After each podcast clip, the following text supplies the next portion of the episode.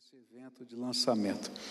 Queridos, eu queria que você abrisse a sua Bíblia, por favor, em Mateus capítulo 26, e a gente vai meditar nos versículos 36 a 46. A palavra do Senhor vai nos dizer assim, Mateus 26, versículos 36 a 46. Então Jesus foi com seus discípulos para um lugar chamado Getsemane e lhe disse, e lhes disse: Sentem-se aqui enquanto vou ali orar. E levando consigo Pedro e os dois filhos de Zebedeu, começou a entristecer-se e a angustiar-se. E disse-lhes então: A minha alma está profundamente triste, numa tristeza mortal. Fiquem aqui e vigiem comigo. E indo um pouco mais adiante, prostrou-se com o rosto em terra e orou: Meu pai, se for possível, afasta de mim este cálice, contudo, não seja como eu quero, mas sim como tu queres. E depois voltou aos seus discípulos e os encontrou dormindo. Vocês não puderam vigiar comigo nem por uma hora? perguntou ele a Pedro. Vigiem e orem para que não caem em tentação. O espírito está pronto, mas a carne é fraca. E retirou-se outra vez para orar. Meu pai, se não for possível afastar de mim este cálice sem que eu beba, faça-se a tua vontade. E quando voltou de novo, os encontrou dormindo, porque seus olhos estavam pesados. E então os deixou novamente e orou pela terceira vez, dizendo as mesmas palavras. E depois voltou aos discípulos e lhes disse: Vocês ainda dormem e descansam? Chegou a hora. Eis que o filho do homem está sendo entregue nas mãos de pecadores. Levantem-se e vamos. Aí vem aquele que me trai. Pai querido, nesta hora, eu quero pedir, Senhor, a atuação do Teu Espírito de uma maneira diferenciada, que a Tua palavra seja aplicada ao nosso coração, que o Senhor abra a nossa mente, que o Senhor abra o nosso entendimento, mas que os nossos olhos espirituais sejam abertos pela ação do Teu Espírito. Fala conosco, Pai, aquilo que eu oro em nome de Jesus. Amém e amém. Eu queria pedir, só para melhorar um pouquinho aqui o retorno para mim, ele está baixo e também está com ruído. Eu não sei que o ruído é esse aqui que está aqui. Quando eu estava lendo esse texto, me chamou a atenção uma expressão. Não sei quando você está lendo a Bíblia, né? Para mim acontece algumas vezes isso, né? A gente está lendo, né? Sequencialmente, eu estava lendo esse trecho na minha leitura sequencial da Bíblia, e de repente uma frase do texto brilha assim, né? E chama atenção para a gente. E a frase era essa aqui. Jesus, não é? O, o evangelista falando a respeito de Jesus. A minha alma está profundamente triste, numa tristeza mortal. Fiquem e vigiem comigo. E essa frase, não é? É, começou a trabalhar na minha mente. E logo veio à minha mente as várias razões porque a tristeza de Jesus era uma tristeza mortal, e essa era a palavra dele forte na sua mente. Eu acho que certamente era momento de que o peso da missão salvadora e as implicações do sofrimento físico e espiritual que ela traria estavam na mente de Jesus. É impossível que a gente não imagine isso.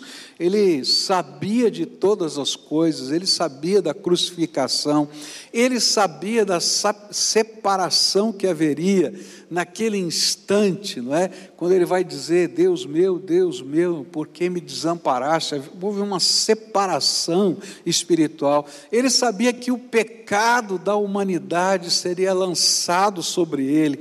Ele sabia que ele desceria ao Hades. É impossível que o peso de tudo isso não tivesse na mente do Senhor Jesus. Mas eu acho que havia também um outro sentimento no coração dele, o sentimento de que um dos doze que ele tinha trabalhado, ensinado, caminhado com ele, era este que estava traindo Jesus. E eu não sei se você já sofreu alguma decepção com alguém, é horrível, não é verdade? Dói dentro da alma. Eu acho que nessa hora Jesus estava pensando exatamente nisso, né? Também, puxa vida, mas tinha que ser bem Judas. Olha só, investir tanto tempo na vida dele. Mas eu creio também que outra dor que estava no coração do Senhor era saber que os pastores de Israel aqueles que eram os líderes espirituais do rebanho de Deus naquela época, não estavam cuidando do rebanho de Deus e nem estavam buscando a Deus verdadeiramente, mas eles estavam buscando seus próprios interesses, e estes eram os grandes articuladores da prisão do Senhor Jesus. Estava falando dos escribas, dos fariseus, dos, é, dos é, é, daqueles que eram ah, os sacerdotes, do sumo sacerdote e assim por diante. E aquela era essa aquele momento era aquele momento em que todas estas coisas estavam em ebulição dentro da sua alma.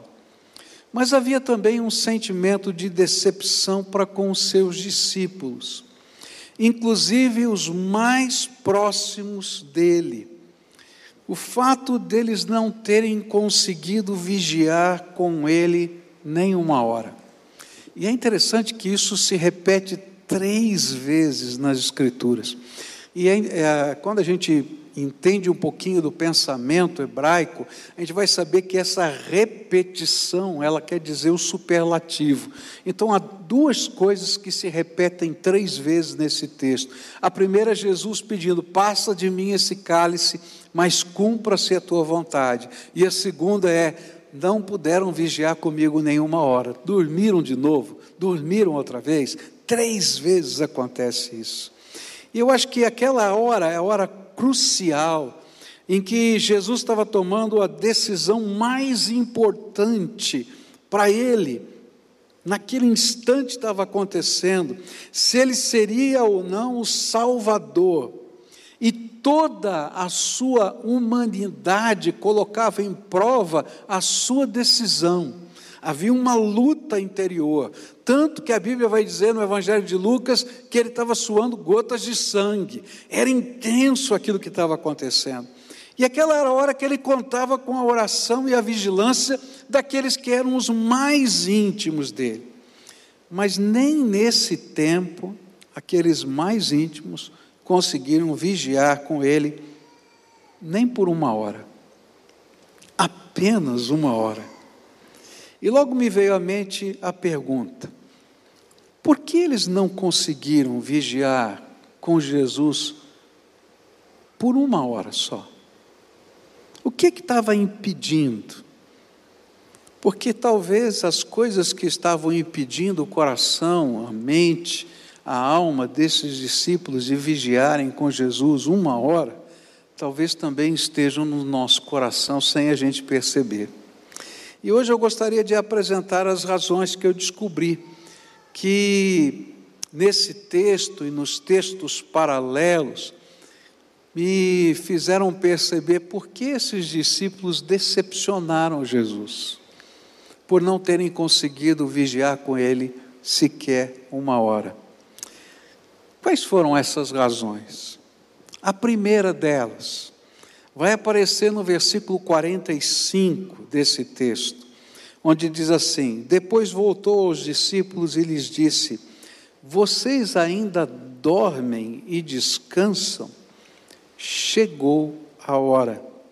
Eis que o filho do homem está sendo entregue nas mãos de pecadores. É interessante perceber que a expressão usada por Jesus, ela aparece, chegou a hora, ela aparece diversas vezes no Evangelho na forma negativa. Não é chegada a minha hora. Pode procurar lá.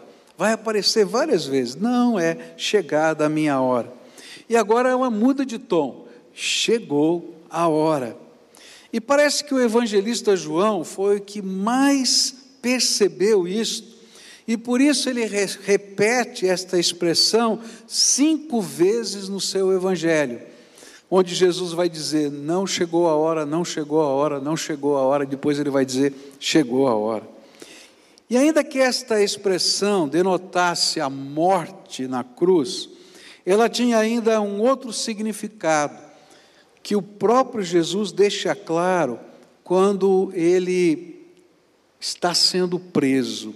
E lá em Lucas 22, versículo 53, está escrito assim: Todos os dias eu estive com vocês no templo, e vocês não levantaram a mão contra mim, mas esta é a hora de vocês, quando as trevas reinam.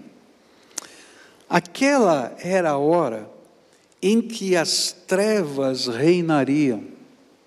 E eles não haviam discernido a importância de estarem preparados para aquele momento.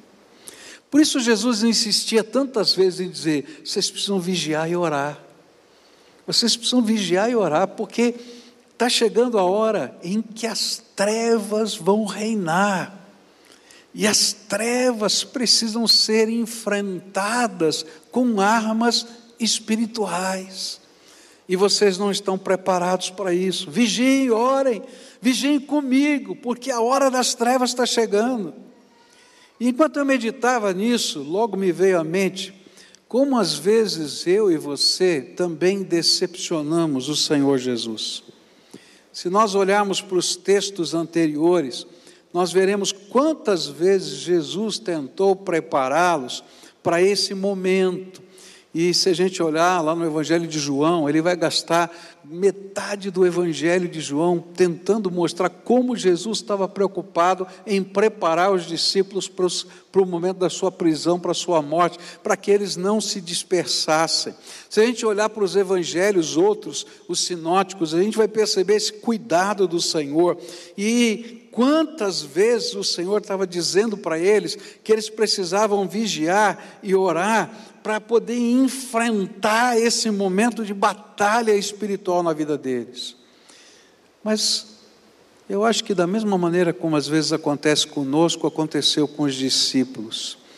Eles não entendiam a importância desse preparo e nem entendiam a urgência desse preparo e nem entendiam a grandeza do enfrentamento.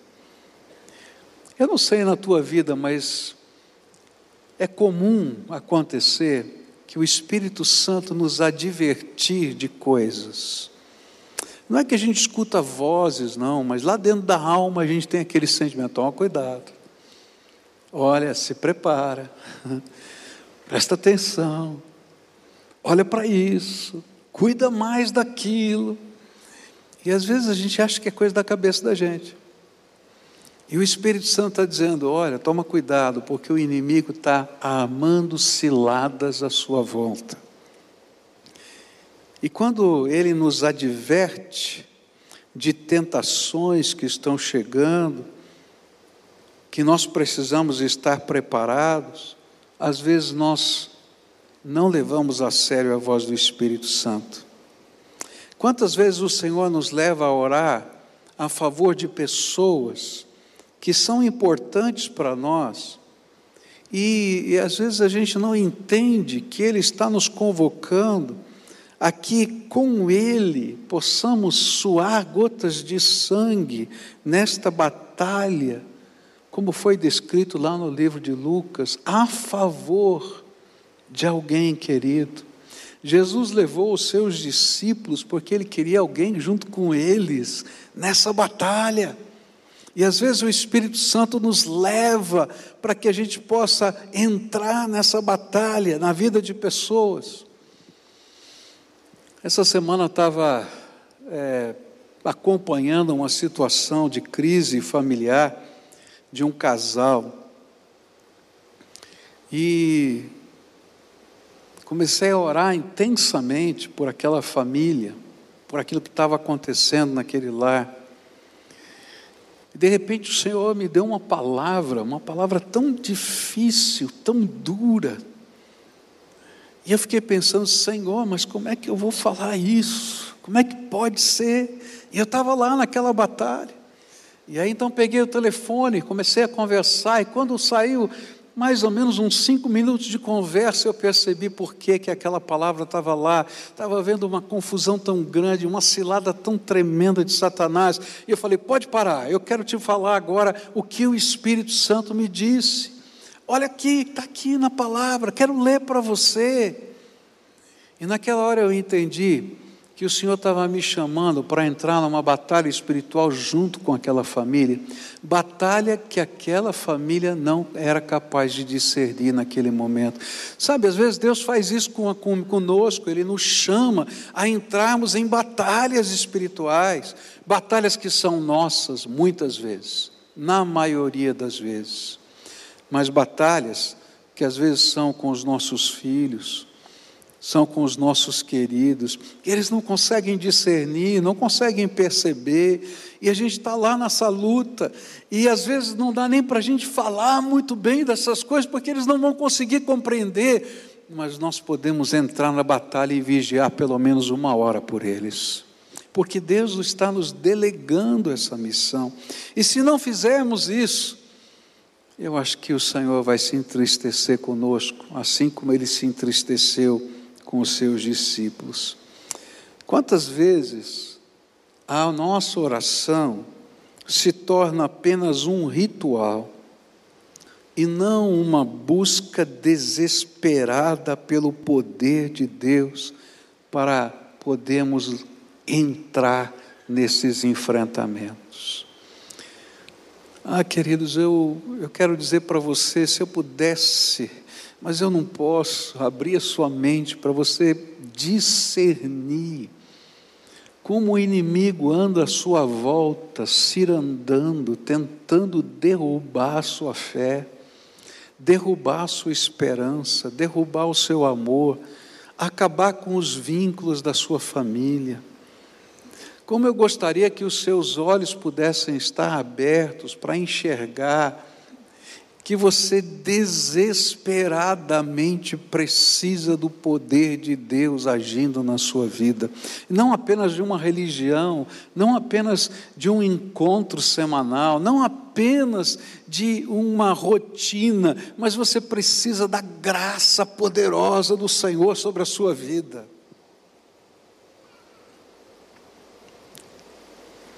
E se a gente pensa nesse texto aqui, nessa expressão, uma hora, Aí eu diria assim: são os poucos, são poucos os que, daqueles que nos ouvem agora, que em alguma vez foi capaz de vigiar com Jesus por uma hora. O que eu gostaria de pedir ao Espírito Santo hoje é que ele abrisse os seus olhos espirituais para poder discernir que as trevas estão nos rodeando. A Bíblia diz: o mundo jaz no maligno, e que a tentação nos cerca, e que nós precisamos não somente discernir, mas também estar preparado para esses enfrentamentos, porque eles são tremendamente concretos, como foram a prisão e a crucificação. Se a gente olhar para essa história, você vai perceber que Satanás não apareceu ali numa visão a eles, mas todo aquele cenário da prisão e crucificação faziam parte de um projeto satânico. A Bíblia vai dizer assim que se os principados e potestades conhecessem o plano de Deus para a nossa salvação, nunca teriam crucificado Jesus Cristo. Isso que está na Bíblia. Só que os discípulos não foram capazes de discernir. E por isso não vigiaram uma hora com o Senhor. Por isso decepcionaram o Senhor Jesus. Por isso, no momento crucial, a Bíblia diz que todos eles se dispersaram. Segunda razão porque Jesus ficou decepcionado com eles é porque, além de não discernir o embate espiritual, eles estavam confiando neles mesmos para os enfrentamentos espirituais da vida. Versículos 40 e 41 dizem assim: Depois voltou aos seus discípulos e os encontrou dormindo. Vocês não puderam vigiar comigo nem por uma hora? perguntou ele a Pedro. Presta atenção nisso, perguntou para Pedro. Vigiem e orem para que não caiam em tentação.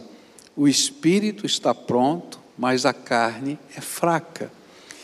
E aí me veio a pergunta: mas por que, que ele perguntou para Pedro? Certamente Jesus ficou triste ao perceber que os seus discípulos ainda não haviam aprendido uma das lições básicas da vida espiritual. A lição básica é: você não é confiável. Fala para quem está perto de você, ó. Você não é confiável. Pode falar para aqui para o outro agora, né? escuta quem falou. Né? Você não é confiável. Deixa eu tentar explicar para você. Não é a nossa força de vontade que nos dá vitórias espirituais. Não, não é a nossa força de vontade que nos dá vitórias espirituais. E era isso que Pedro imaginava. E por isso Jesus disse para ele: Não pôde vigiar comigo nem uma hora. Olha lá, em Mateus 26, versículos 31 em diante, diz assim: então Jesus lhes disse: Ainda esta noite todos vocês me abandonarão, pois está escrito: ferirei o pastor e as ovelhas do rebanho serão dispersas. E Pedro respondeu: Ainda que todos te abandonem, eu nunca te abandonarei. Respondeu Jesus: Asseguro-lhe que ainda esta noite, antes que o galo cante, três vezes você me negará. Mas Pedro declarou: mesmo que seja preciso que eu morra contigo, nunca te negarei. E todos os outros discípulos disseram o mesmo. O que Jesus queria ensinar a Pedro e a todos nós é que não são nossas convicções que nos dão a força para vencer as tentações. Não são as nossas convicções ou a nossa força de vontade que nos dão força para vencer as pressões ou os apelos da carne em nossa vida. É preciso mais, é preciso poder do Espírito Santo dentro de nós. Não é por força nem por violência, diz a palavra de Deus, mas pelo meu espírito. Ora, se o próprio Cristo precisou vigiar e orar para afirmar que não se faça a minha vontade, mas a tua, será que nós também não precisamos? Naquela hora, a sua carne a sua natureza humana dizia: não quero morrer, não quero sofrer, não quero passar por tudo isso que está destinado para mim. E havia uma luta dentro da sua alma. Se Jesus precisava de graça do alto, será que a gente não precisa? O que Jesus queria que a gente pudesse perceber e Pedro pudesse entender, que não é apenas a nossa força de vontade que nos leva à vitória, e nem tão pouco são as nossas armas humanas que nos darão vitória. Talvez uma das seguranças de Pedro era que ele carregava uma espada e estava pronto, segundo as suas próprias palavras, a matar ou morrer pelo Senhor. Estava lá. Há alguns estudiosos, não são muitos, mas existem alguns, que acreditam que Pedro poderia ser um simpatizante do partido político chamado Zelote. Um partido que cria que Deus usaria uma revolução armada para revelar o seu poder salvador dos romanos e manifestar o Cristo através desse movimento. E talvez por isso ele fez o que fez. Pedro, cheio de boa vontade e munido da sua espada, diz lá o Evangelho de João, capítulo 18, versículos 10 e 11, fez o seguinte: Simão Pedro, que trazia uma espada, tirou-a e feriu o servo do sumo sacerdote, decepando-lhe a orelha direita. E o nome daquele servo era Malco. Jesus, porém, ordenou a Pedro: guarda a espada. Acaso não haverei, não haver, haveria de beber o cálice que o Pai me deu? E os outros discípulos também estavam, alguns dos outros discípulos também estavam armados. E eles então, se vendo a, a movimentação de Pedro, pensaram assim: vamos começar logo essa revolução. E Lucas 22, verso 49 diz assim: E ao verem o que ia acontecer, os que estavam com Jesus lhe disseram: Senhor, atacaremos com espadas. Alguns perguntaram, Pedro já desceu logo a espadada na, na orelha do outro. E olha, eu tenho certeza que ele não mirou na orelha, ele mirou no centro da cabeça. Eu acho que o homem fez assim, pegou na orelha. Porque a gente não mira na orelha, a gente mira na cabeça. Mas ao invés de Jesus motivá-los ao levante, Jesus faz o seu último milagre. Sabe qual foi o último milagre de Jesus? Curar a orelha de Malco. Diante dos olhos de todas as pessoas, pegou a orelha dele e colocou no lugar. E mesmo assim, o coração dele estava tão endurecido que não se rendeu ao Senhor. Lucas 22, 50 e 51. E um deles feriu o servo do sumo sacerdote, decepando-lhe a orelha direita, e Jesus, porém, respondeu: Basta! E tocando na orelha do homem, ele o curou. E Pedro teve de ouvir a repreensão do Senhor para que ficasse claro a todos os outros discípulos que esse nunca foi o método de Jesus. Não são as nossas armas que nos dão a vitória nem a nossa força de vontade. Mateus 26, versos 52 a 54 diz assim: Disse-lhes Jesus: Guarda a espada, pois todos os que empunham a espada, pela espada morrerão. Você acha que eu não posso pedir a meu Pai e Ele não colocaria imediatamente à minha disposição mais de doze legiões de anjos? Como então se cumpririam as escrituras que dizem que as coisas deveriam acontecer desta forma? Isso era uma coisa muito forte, porque naquela época os romanos tinham doze legiões de soldados em todo o mundo. Ele está dizendo, você acha que se fosse para fazer isso, eu não pediria ao meu pai, ele não mandaria doze legiões, mesmo número dos romanos, só que de anjos. A grande lição aqui é que a nossa batalha não é contra a carne nem contra o sangue, mas contra principados e potestades, queridos. Nossa batalha é espiritual. E a batalha espiritual, ela não é vencida pela nossa força de vontade, não é vencida pelas nossas convicções, muito menos pelas armas humanas, sejam elas bélicas, políticas, ideológicas ou estratégicas. Eu vejo tanta família quebrada pensando que o que vai resolver serão estratagemas, métodos, esquemas. Querido, que vai mover a sua família a uma reconciliação é o poder tremendo de Jesus Cristo na sua casa. Sabe o que precisa acontecer lá na sua empresa?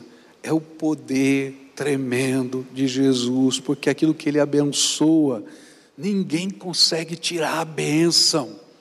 Você está entendendo? Às vezes nós estamos pensando que são as nossas estratégias, as nossas armas, mas toda vez que o povo de Deus aprendeu a dobrar os seus joelhos e clamar ao Senhor, do céu veio graça, do céu veio ideias, do céu veio estratégias.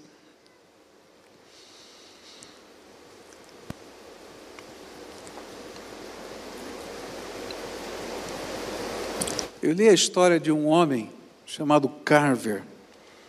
Acho que eu já contei um pedacinho dessa história para você aqui. Um negro, escravo, nos Estados Unidos, que aprendeu a ler e escrever sozinho, porque não podia ir para uma escola. Mas que Deus o usou para poder restaurar o sul dos Estados Unidos, a economia do sul dos Estados Unidos através do amendoim. Ele se tornou um doutor numa universidade. E deitado na cama orando e pedindo a Deus ideias, o Senhor mostrou para ele o amendoim e disse: estuda esse negócio aqui. E ele vai desenvolver mais de 300 diferentes produtos a partir do amendoim. E a economia do Sul, que tinha sido destroçada por causa da quebra do algodão e da guerra da secessão, se restaura através do amendoim, porque um negro é capaz de orar na sua cama pedindo iluminação de Deus para coisas do dia a dia.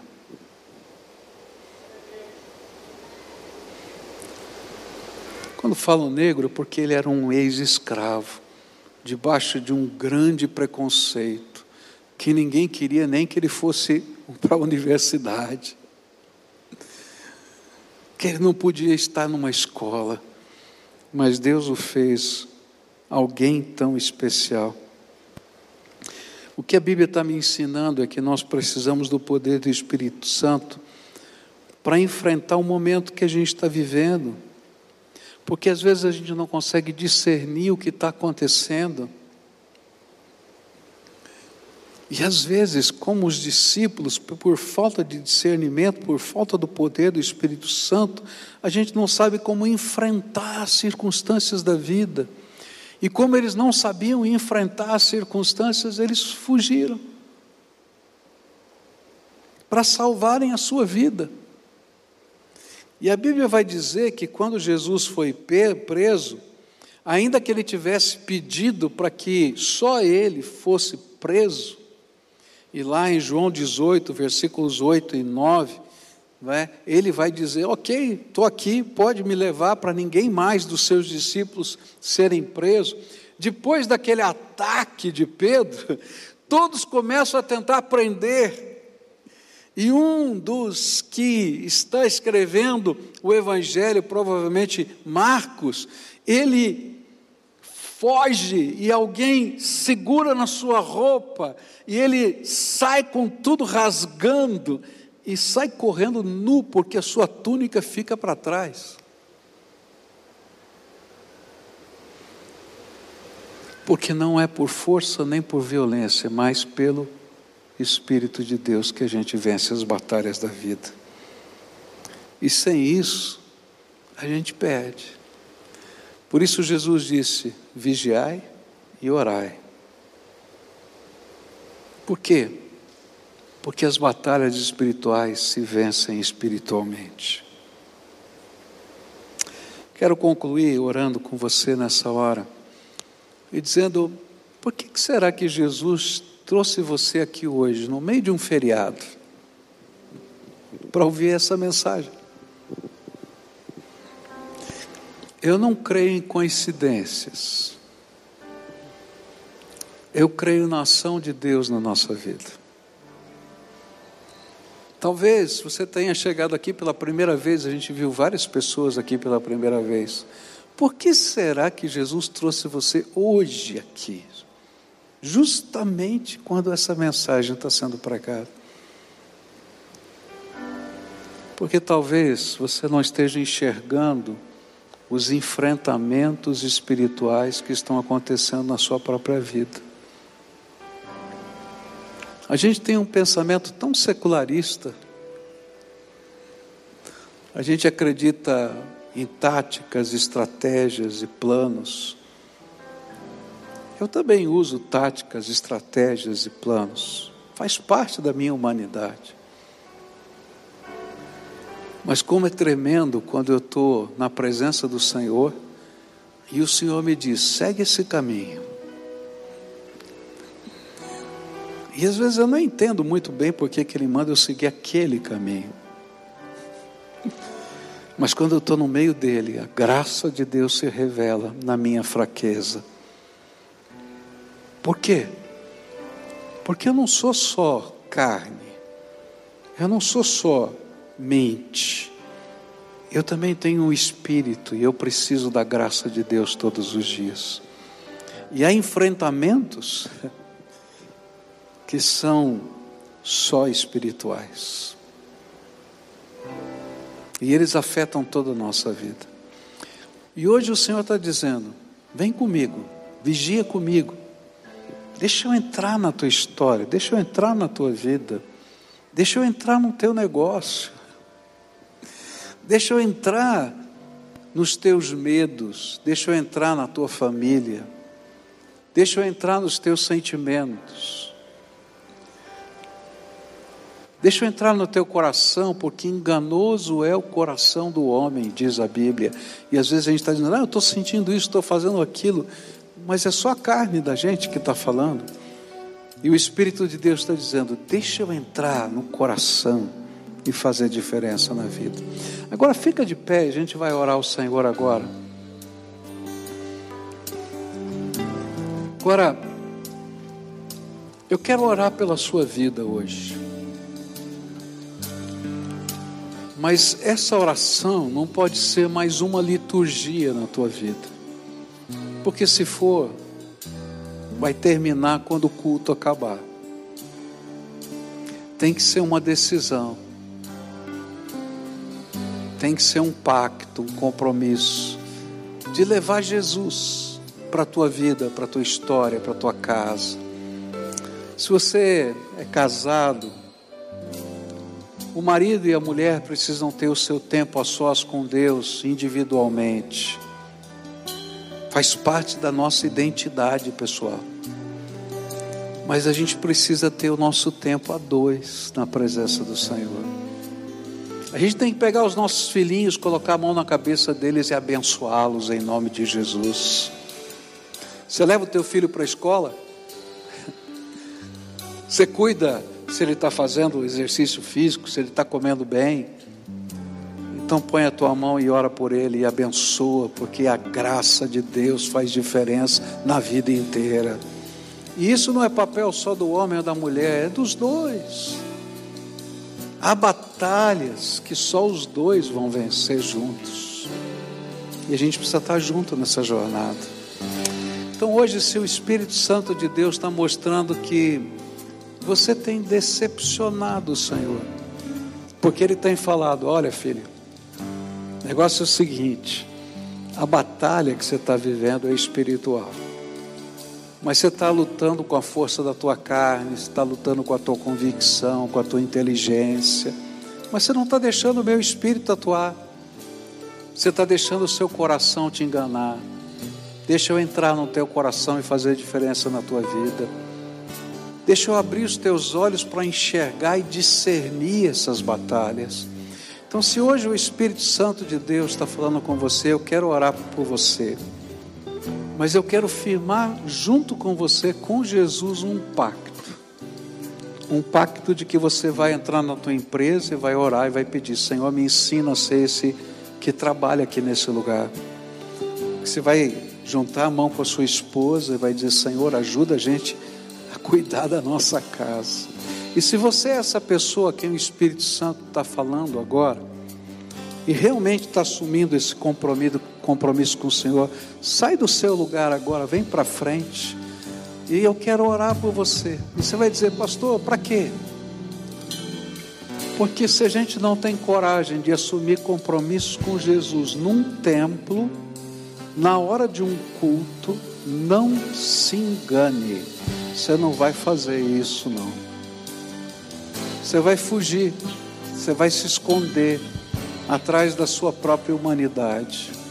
Mas se o Espírito Santo está falando com você aqui hoje, vem para cá e diz: Senhor, eu sei que foi comigo que o Senhor falou hoje, e eu quero discernir as coisas espirituais na minha vida.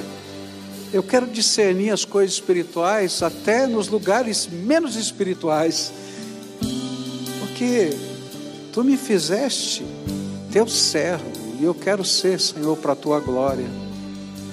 Então pode vir, se o Espírito Santo de Deus está falando com você hoje, se você é aquele a quem o Espírito quer moldar,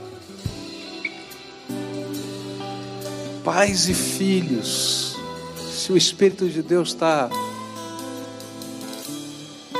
trabalhando você, porque quem sabe uma relação pai, filho, mãe, filho, mãe, filha, está quebrada.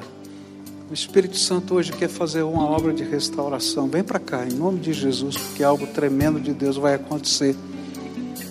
Porque essa batalha é espiritual. Tá? Agora vamos orar. A primeira oração é tua. O que que o Espírito Santo revelou para você? O que é que você está trazendo na presença dele? Fala para ele com as tuas palavras. Senhor, tu tocaste o meu coração por causa disso. Tem batalhas acontecendo ali, aqui, fala qual batalha. Se o seu coração está duro, confessa: Senhor, meu coração está duro, eu não consigo perdoar eu não consigo me render. Eu até sei o que eu preciso fazer, mas não faço. Preciso da intervenção poderosa de Jesus na minha vida. Clama a Ele. Eu preciso da tua intervenção poderosa. Vem, Jesus, sobre a minha vida. Eu quero entregar o meu coração, a minha vontade o meu domínio nas tuas mãos. Pai querido, o que a tua palavra nos ensinou hoje é que não é por força nem por violência, mas pelo teu espírito. E essas pessoas que estão aqui vieram porque creram na tua palavra. Elas não creram num homem, elas creram na palavra confirmada pelo teu espírito no coração deles. Eu não sei o que eles estão vivendo, o que eles estão passando, mas tu sabes. E nesta hora eu quero te pedir, primeiro, Pai, toda algema de Satanás colocada sobre alguma vida que está aqui, que está oprimindo, que está aprisionando, que está de alguma maneira interferindo, seja repreendido agora o poder das trevas nessas vidas e que venha sobre esse teu povo graça, graça maravilhosa, graça abençoadora. E eu quero te pedir, ó Espírito Santo, vem sobre esse teu povo, vem sobre esse teu povo. E ensina esse teu povo a vigiar na tua presença, a discernir na tua presença. Ensina esse teu povo, Senhor, a perdoar na tua presença. Ensina esse teu povo, Senhor, a ser vitorioso na tua presença. Dá, Senhor, graça, abundante graça. E, Senhor, que isso não seja uma liturgia, que eles possam andar com o Senhor todos os dias nos enfrentamentos dessa vida. É aquilo que eu oro em nome de Jesus. Amém, amém. Agora todo o povo de Deus de pé, a gente vai terminar o culto assim. Não sai daqui não, que eu já atrasei. Nossa, nem, nem sei como é que vai ser o próximo tá? Mas eu tinha que falar o que Jesus mandou falar, não é verdade? Então agora você vai louvar a Deus, tá? Essa canção que está sendo tocada fala sobre romper em fé. Sabe o que quer dizer isso? A gente vai para os enfrentamentos crendo no poder de Deus. Talvez você diga assim para mim, pastor, tem uma muralha. Mas se o poder de Deus destruiu as muralhas de Jericó, quando se tocaram as trombetas, só isso, será que Ele não é poderoso para ir na sua frente no enfrentamento? Então agora você canta com fé, tá? Crendo no poder do Senhor e dizendo: Eu vou sair daqui para fazer a tua vontade, do teu jeito. Adora o Senhor junto conosco. Cada vez que a minha fé